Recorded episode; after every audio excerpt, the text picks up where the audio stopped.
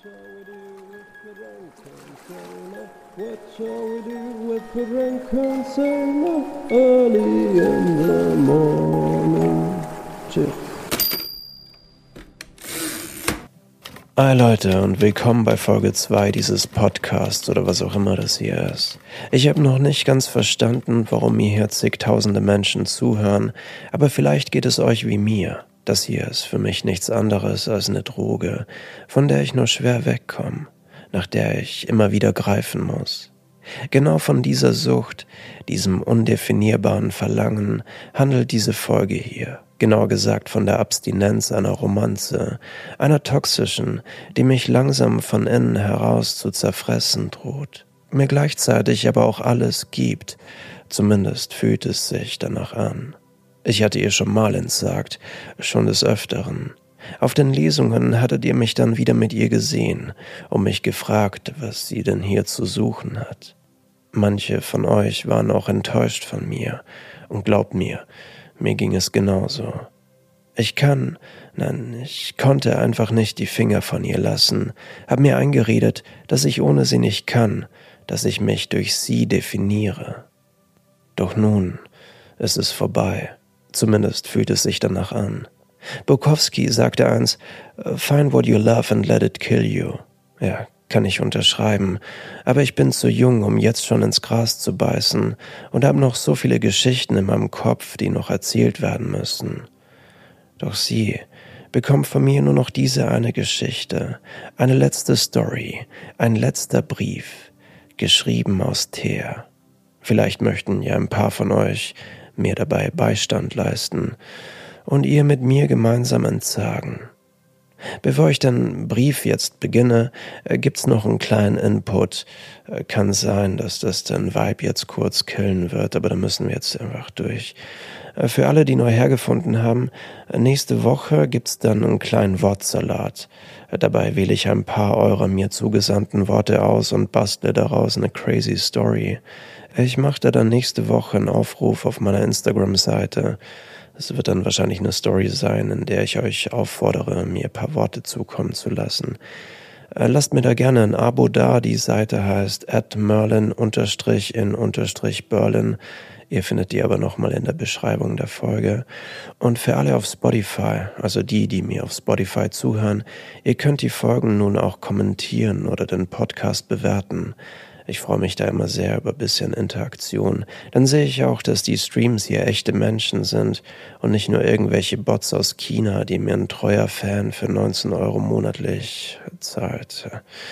Äh, vielleicht sind ja auch die Menschen, die auf meinen Lesungen erscheinen, nur bezahlte Schauspieler und Schauspielerinnen. Okay, könnte ich, glaube ich, äh, als Stoff für eine neue Story benutzen. Wie auch immer, bevor ich jetzt noch mehr abschweife. Ich gönne mir jetzt ein Gläschen Vino und einen Zahnstocher, um mir diesen einen letzten Brief zu schreiben. Cheers, Leute.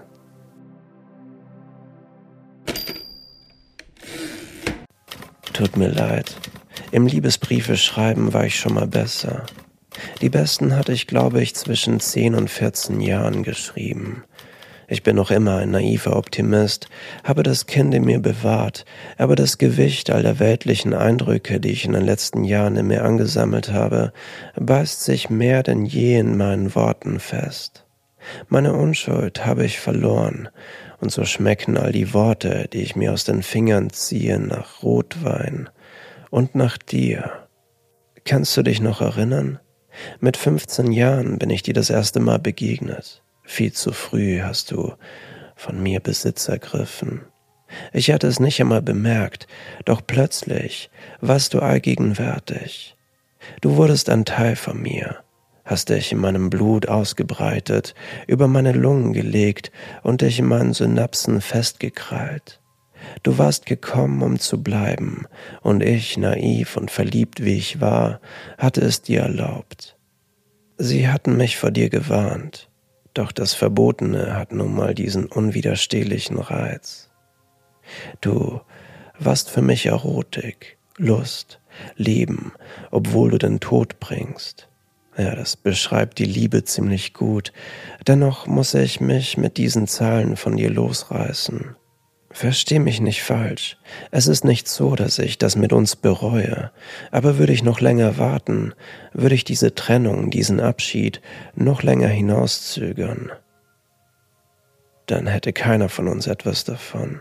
Ich würde daran zugrunde gehen und du hättest niemanden, der sich an dich erinnert, an all die Momente, die wir gemeinsam erlebt haben, all die Geschichten, die ich mit dir an meiner Seite geschrieben habe. Ich möchte, dass du meine Jugendsünde bleibst, die in mir, wenn ich einst alt und grau bin, ein nostalgisches Gefühl aufkommen lässt, ein Lächeln, gefolgt von einem Kopfschütteln.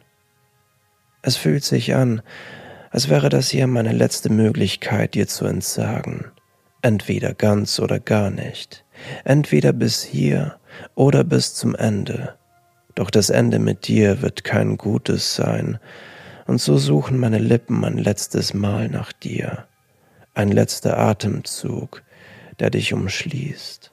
Ein letztes Mal wirst du ein Teil von mir, meine letzte Kippe. Verdammt schmeckst du gut und scheiße zugleich, genauso wie ich es von dir gewohnt bin genauso wie damals, als ich dir zum ersten Mal begegnet bin. Danke für alles und danke für nichts.